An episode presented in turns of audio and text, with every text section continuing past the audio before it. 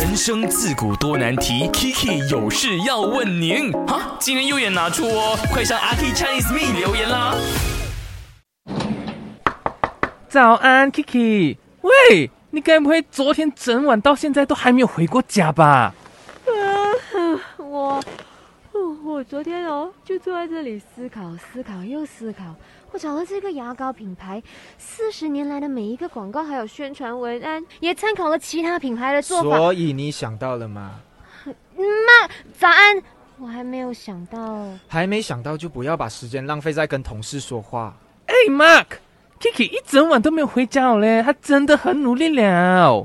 回不回家都想不到，所以努力了什么？Mark，原来你在这里呀！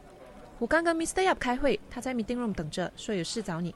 哦，哎，Kiki，不要忘记你还有四天。你先回家洗个澡，吃个早餐，醒脑一下吧。看你这装逼状态，肯定还是想不到什么 idea 的。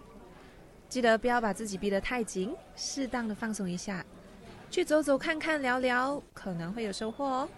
加油！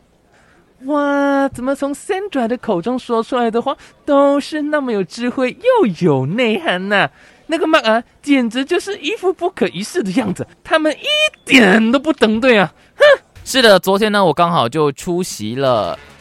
著名填词人小韩老师的这个分享会呀，那他身为一个非常成功的作词人呢，就是有人问他说：“哎，老师，你是怎么走到今天这一步的？”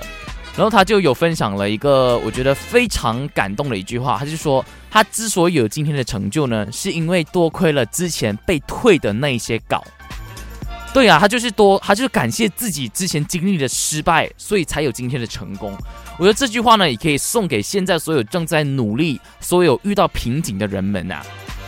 然后呢，也可以看到我 IG 上面呢，就是有很多人就分享了自己是怎么找灵感的。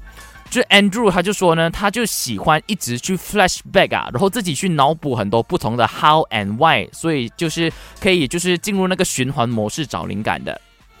然后炫呢，他就说他会停下来，好好的感受周遭遇到的事情，然后好好的去感受生活，然后自然而然呢，他就有产生这些灵感了。而 Samuel 他就说呢，可以尝试去和一些成功人士或者是有经验的人去聊聊天啊，因为可能就是聊下聊下，就可能从对方当中呃找到一些灵感的。